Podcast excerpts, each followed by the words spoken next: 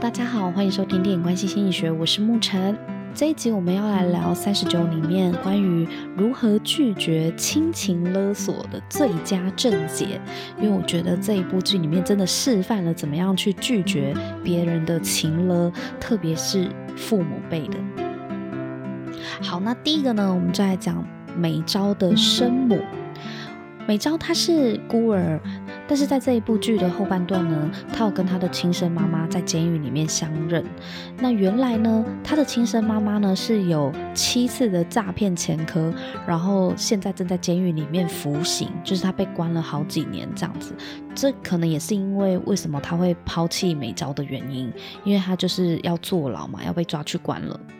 后来美昭得知他的妈妈正在监狱服刑之后，就去监狱。探望他的生母，没想到他的亲生母亲呢，就是看到已经长大成人的美昭，竟然是一副好像在看别人家的女儿那一种表情，而且问的也是一些非常表面浅层的问题，比如说啊，你念哪里呀？你现在在做什么工作啊？结婚了没啊？就是，哎，拜托，这是你当初不要的女儿哎，你难道？没有比这个更有深度的对话吗？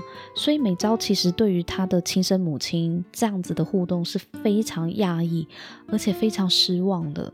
就是这个妈妈好像从这个她亲生母亲的身上看不到什么。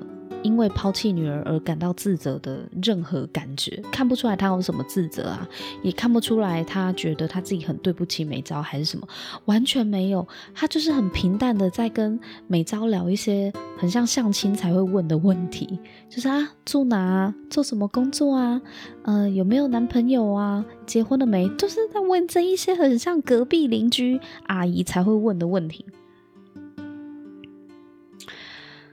所以呢，美昭第一次看到这个亲生妈妈的时候呢，她就知道说，这个妈妈真的一点都不关心她，甚至连她是不是双眼皮都不记得了。她还问美昭说：“你是不是去割双眼皮呀？我记得小时候你好像没有双眼皮，诶，就是讲一些这种很奇怪的话，所以让美昭就是气到就赶快出来，真的是把她气哭了。”那后来呢？美昭知道呢，就是她这个亲生母亲，其实这些年来一直都有打电话跟朱喜的妈妈，还有跟自己的养母要钱，因为其实原来他们之前都是认识的，就是朱喜的妈妈跟他的养母都知道他亲生母亲是谁，只是一直。瞒着美昭不让他知道，因为就知道他亲生母亲是一个很糟糕的人呐、就是又诈欺，然后又视钱财如命嘛，然后对自己的女儿其实不闻不问，对，然后每次打电话来都是叫他们汇款到监狱里面，就是把他们当摇钱树，这真的很像在卖女儿，你知道吗？就是哦，我知道你领养了我的女儿，所以我就打电话一直跟你要钱，用我女儿的名义。Oh my god！真的是乐色母亲。那朱喜的妈妈跟美昭的养母本来就是善良的人啊，所以他们也是看在她是美昭的亲生妈妈的份上，就也都有就是汇款给她。所以当美昭知道自己的亲生妈妈做出这样子，就是一直跟人家要钱，而且还是跟她身边的。长辈他自己的养母要钱的时候，他超级生气的。但这还不是最夸张的，最夸张的是呢，他的生母呢，其实在外面有债主，就是他欠债嘛。然后他竟然叫债主呢去美昭的皮肤科诊所去找他讨债，他叫债主去找他亲生女儿美昭讨债，耶，傻眼。就是就因为这一点，让美昭彻底抓狂，所以后来美昭第二次去监狱探望他妈妈的时候，就放话跟他妈讲清楚，就跟他妈妈讲说：“你到底是用什么样的立场，叫你的债主来我的公司，来我的诊所跟我讨债啊？你没有养过我半天呢，我生下来之后你就不要我嘞。”而且还跟我身边的人要钱，他就跟他妈妈说：“请你从今以后不要再靠近我身边的人，也不要再跟我身边的人联络。”结果他妈妈就使出亲情勒索嘛，就说人家说有出息也好，没出息也好，总是要懂得感恩父母，报答父母嘛。结果美昭就义正言辞地回他说：“我只会对明明没有血缘关系，却仍然用心把我养大的人心存感激，就是我的养父母。所以我的养父母才是我的爸爸妈妈。”结果美昭的生母就很生气地对他说：“我好歹有生过你，我好歹对你有生育之情，就是意思就是你是我生的这样。”哦，结果美昭就冷冷的看着他说：“生育之情这种东西，你还是自己留着吧。如果真的有这种东西的话，我觉得美昭真的太帅了。我觉得他的回话都恰到好处，一针见血，但是也不会让人家觉得没礼貌，但是又讲到重点。”这真的要学起来。以后如果你遇到情了，就是明明对你很烂的人在跟你讲什么生育之情的话呢，你可以好好思考一下，就是怎么样一件事归一件事，该划清界限的呢就划清界限。当然了，美昭是因为他是有养父母的，所以养母跟生母是不同人呐、但如果你的养母跟生母是同一个人的话呢，可能情况就比较复杂了。那我们就再讨论一下要怎么回好了。总之呢，不要这么轻易的呢就被亲情勒索，知道吗？所以我觉得美昭真的是太帅了。跟他妈妈摊牌的时候呢，立场非常的坚定，完全不受他的生母亲情勒索，而且他还放话跟他的生母讲说，请你不要再来骚扰我跟我身边的人。这一段关系真的描绘得非常好诶，你看生育之恩跟养育之情，是不是对比得非常的明显？我没有血缘关系的养父母对他宛如亲生女儿一样对待，视如己出。然后真的生下他的这个生母，真的是有够糟糕的，就把他当摇钱树，然后不闻不问。所以谁说天下无不是的父母呢？我再次强调，不是每一个人都。天生适合当爸妈的，有一些人是真的就是不及格的爸爸妈妈。也许从这个角度，我们也可以去理解，我们不需要对自己的父母呢投以太多太完美的期待，不用觉得他们应该要非常的优秀。所以我觉得啊，也不需要拿非常完美的高标准来看待自己的父母啦，或者是对自己的爸妈有过高的期待，因为。他们也只是普通人啊，说真的，他们也有，就像我们考试也有考不好的人，也有分数不好的人是一样的，在父母这一门学科上，也有分数成绩很差的人呢、啊。说不定呢，就是我们的爸爸妈妈嘛，因为他就对这个学科没兴趣啊，所以也不肯努力念书，也不肯用功学习，考不好理所当然嘛。除了美昭的生母之外呢，还有另外一个也很喜欢用亲情勒索的呢，就是金善优的爸爸。金善优的爸爸，他在过去的时候呢，有领养了一个女儿，就是金善优的妹妹，没有血缘关系的妹妹，叫做昭元。其实我不知道为什么当初他们会领养昭元，但是。整个剧情听下来呢，是金善优的妈妈。虽然他妈妈后来过世了，但是他妈妈还在世的时候，领养昭元可能是妈妈的想法。那爸爸只是哦，就当时就支持就好吧，你想领养你就领养。可是当他妈妈过世之后，他爸超过分的，就叫昭媛，就是逼迫昭媛说叫。他要终止这个收养关系，其实就是把女儿扫地出门啦。因为他很看不起孤儿，他不希望孤儿来分他的财产。因为金善优的家也是蛮有钱的家，所以他竟然就叫这个女儿，就是养养大的这个女儿，叫她逐出家门，就是不让她分财产。然后他。逼迫昭媛自己提出终止收养的关系，因为好像以收养的法律来讲，养父母是不可以主动终止收养关系的，必须要被领养人，如果是被领养人自己不愿意被你收养是可以的，但是如果我今天是收养你的人，我不可以收养到一半就说，哎，我不要收养你了，这个在法律上面是违法的。所以呢，这个爸爸呢，他就逼。这个养女儿就是告诉他说，不然你主动发起，总之呢，我就是要跟你断绝这个收养关系就对了，是不是超过分了？真的超过分了。而且他在做这些事情的时候呢，都没有让他儿子知道。所以其实金善优从头到尾都不知道他的妹妹原来是被爸爸逼走的。他以为他的妹妹怎么好好的，突然间要终止收养关系，然后就离家出走。就从，因为他们本来一家人在美国，然后妹妹呢就从美国回韩国这样子。那金善优呢也跟着回韩国，就是为了要去找他妹妹，因为他非常在乎这个从小一起长大的妹妹，他真的就把她当亲妹妹了。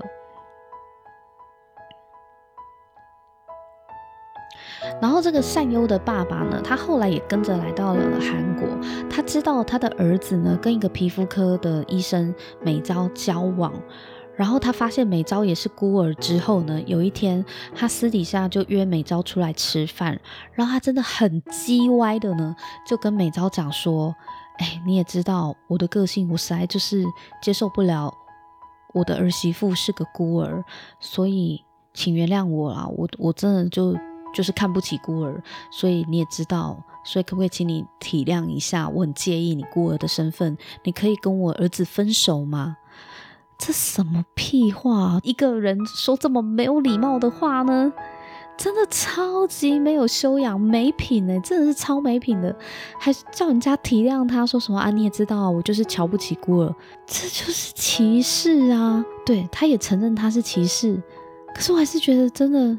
很糟糕诶，真的超级糟糕的。你想想看，如果你今天是美招，然后你男朋友的爸爸来跟你讲说，你的身份他很介意，麻烦你们分手，你会怎么做？以前我们看到的连续剧啊，都是女主角就因为很爱男方嘛，然后不希望他跟他爸爸什么吵架，所以就好吧，只好自己莫名其妙的跟男主角分手，然后自己默默的离开，受了委屈离开。还好，二零二二年的韩剧没有这样给我演哦。这么八股的剧情，看了真的会翻脸哦。还好我们的美招是高知识水准、高学历，而且非常有自信的一个女生。虽然她是孤儿出身的，可是她的回答我觉得很好啊。她就回答她爸爸说：“伯父，我可以理解你对孤儿的一些成见，我也尊重你的感受，因为毕竟。”那是你的感受嘛？但是我跟金善优的感情是我们两个之间的选择，所以我不会跟他分手的。我可以理解你的感受，但是我不会因为这样子就跟金善优分手。我觉得帅爆了，帅呆了，超级帅气的，就是每招这样子很坚定的、温和而坚定的去跟他爸爸做说明。那当然，他爸爸也是傻眼，就想说，既然没有逼成你们分手，对啊，你凭什么用你是爸爸，然后就在那边就说什么，呃，求求你体谅我啊，跟我儿子分手啊，我你也知道嘛，我就不喜欢孤儿，你不喜欢孤儿那是你家的事情诶，你儿子喜欢跟谁在一起那也是他的事情，你凭什么过问啊？我觉得美招呢，就是天生的情绪勒索终结者。这是一个很好的示范教学啊！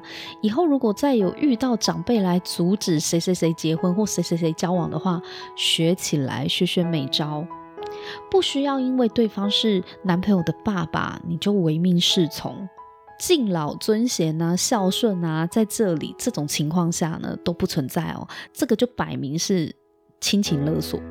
因为对方根本没有立场可以阻止两个人交往啊，到底两个人的感情的事情关长辈什么事啊？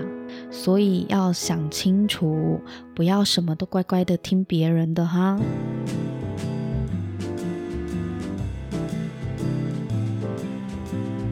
我要来讲另外一位男主角金珍熙。金珍熙呢，他就是罹患胰脏癌末期郑灿荣这一位女主角她的爱人。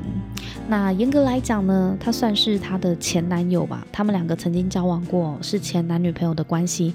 只是呢，金珍熙后来因为某个缘故呢，跟另外一个女生结婚了。什么缘故呢？我在替大家复习一下，就是他跟灿荣分手之后，然后呢，他就短暂的跟某个女生有过几夜情啊。几夜情之后呢，这个女生呢就怀孕了，大着肚子来找金珍熙，然后金珍熙就觉得自己要负责，就跟对方结婚了，会觉得金珍熙真的有够瞎的，搞不清楚状况，不知道自己为什么要结婚的人，哎，你们真的不要害人好不好？就是你不知道自己为什么要结婚而结婚，你要你可能会害到的不是只有你自己，哎。除了跟你结婚的人很衰小之外，你可能还会伤了其他真心爱你，而你也真心相爱的人，就像金珍熙爱郑灿荣一样。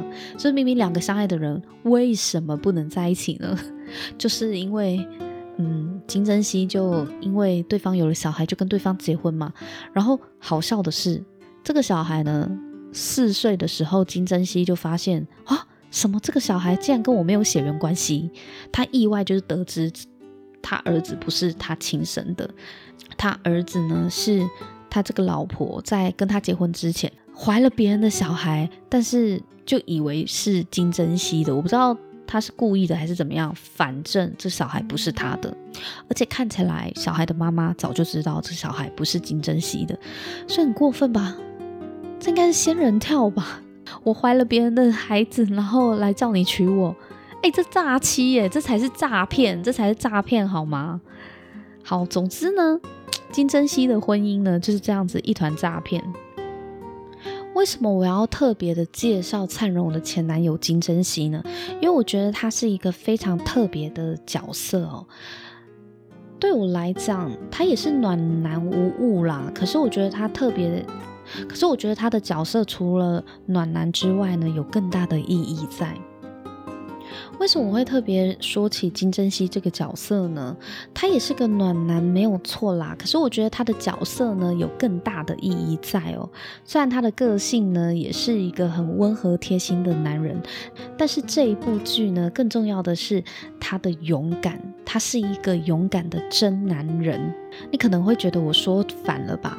他明明就很懦弱，很爱逃避问题，才会一直不离婚呢。灿荣问了多少次他什么时候要离婚，他每一次都避而不答，避重就轻。没错，他确实一开始非常的软弱，不敢处理他的婚姻问题。可是厉害就在他最后终于承认跟灿荣自白的那一段哦，他认知到为什么他很早。就发现主源不是自己的儿子，一拖再拖，又拖了几年，都还是不敢去面对处理这件事情，是因为他是某某企业会长的儿子，反正就是他家族是有头有脸的人，那他担心呢，让自己跟家族丢脸，所以他就不敢去碰触。哇，那他这段婚姻其实是无效的婚姻，因为。对他来讲就没有任何意义可言嘛？对啊，当初是因为我以为孩子是我的，所以我娶你，然后后来发现，诶，孩子不是我的，那我根本不需要负这个责任啊！是你设一个陷阱让我跳，诶，这不对吧？太过分了吧？可是我觉得他人其实是很善良的，因为即使主人不是他亲生的，可是他还希望在离婚之后，因为他想要跟他老婆离婚嘛。他希望主人是由他来抚养的，他老婆就跟他讲说，主人又不是你儿子，你凭什么要养他？结果金珍熙就很生气的看着他的老婆说，主人既然来到了我身边，他就是我的儿子，他的尿布是我换的，他的奶是我喂的，他就是我的儿子。所以我要带走主人，所以我觉得他真的也很善良。他的离婚不是因为他觉得儿子不是他亲生的，他好像被戴绿帽，好像被被背叛一样，不是。他只是觉得他终于可以不必因为这个小孩而。跟这个女人在一起，因为当初为了要对这个女人负责，就是因为以为小孩是我的嘛。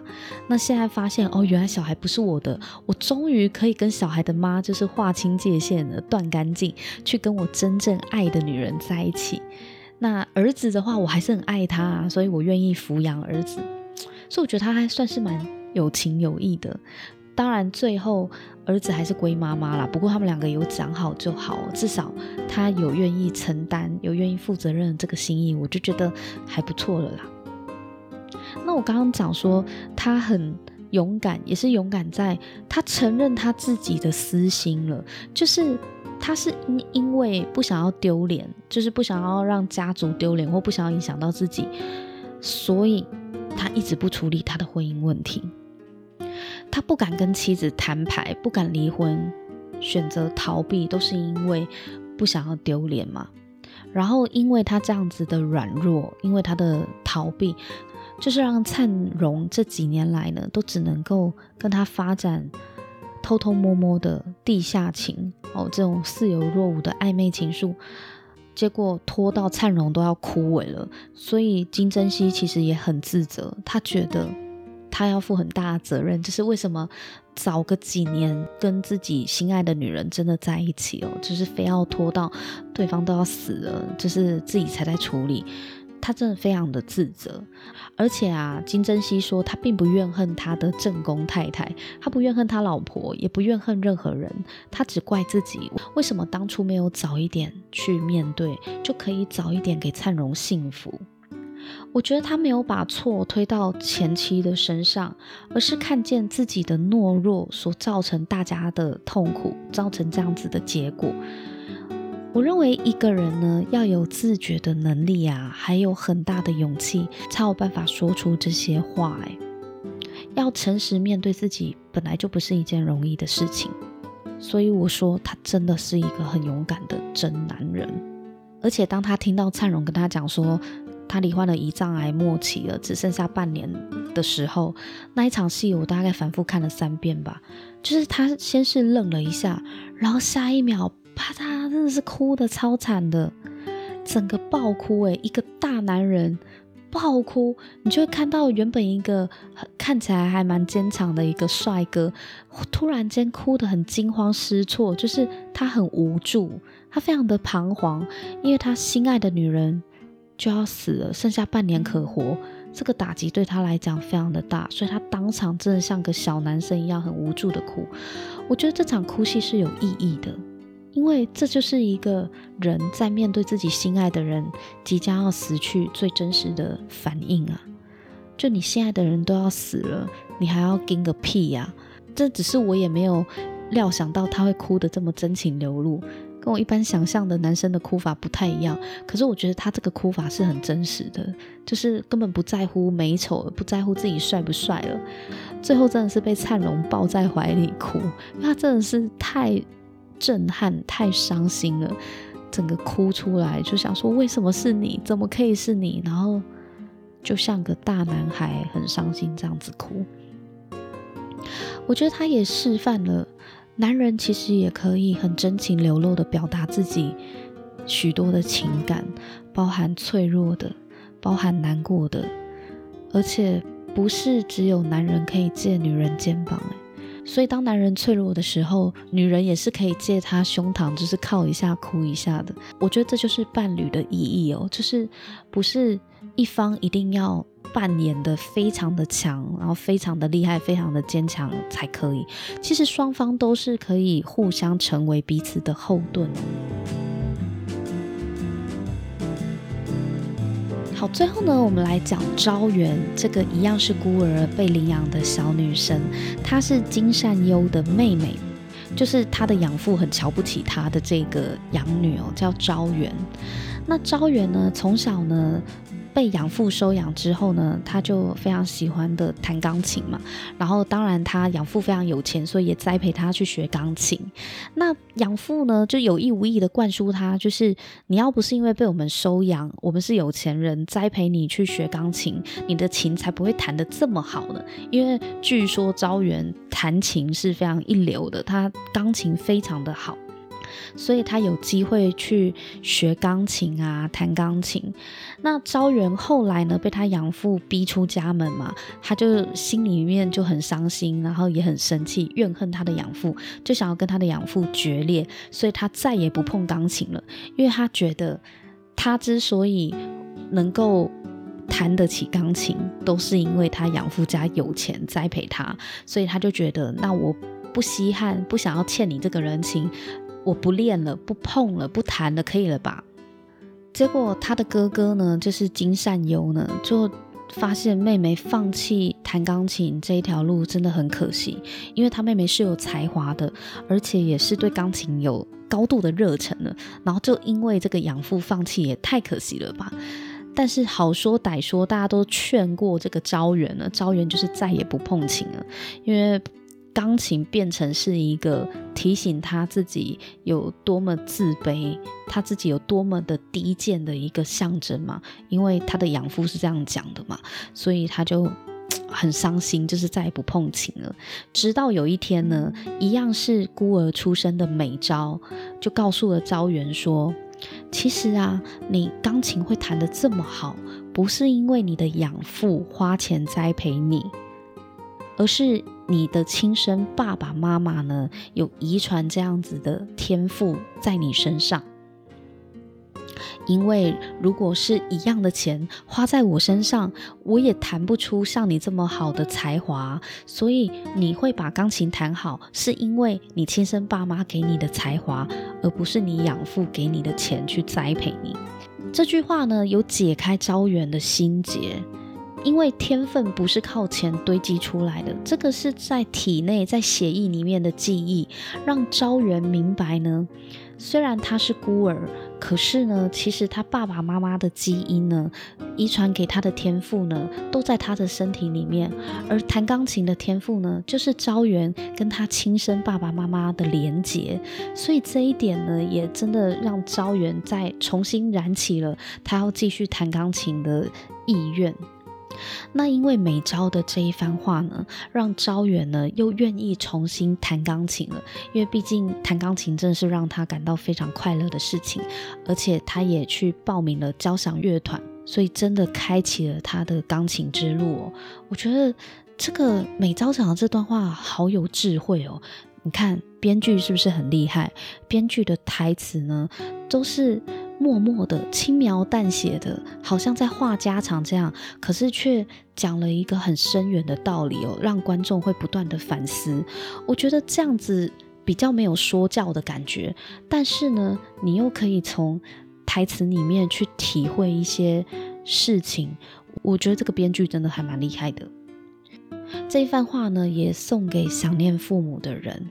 如果你的爸妈呢不在你的身边，而你非常想念他们的话呢，或许可以换个角度试想，其实爸爸妈妈的连结一直都在你的体内，你体内呢有留着他们遗传给你的天赋、才华、个性跟基因哦。这个是爸爸妈妈在你身边没有走远的证明。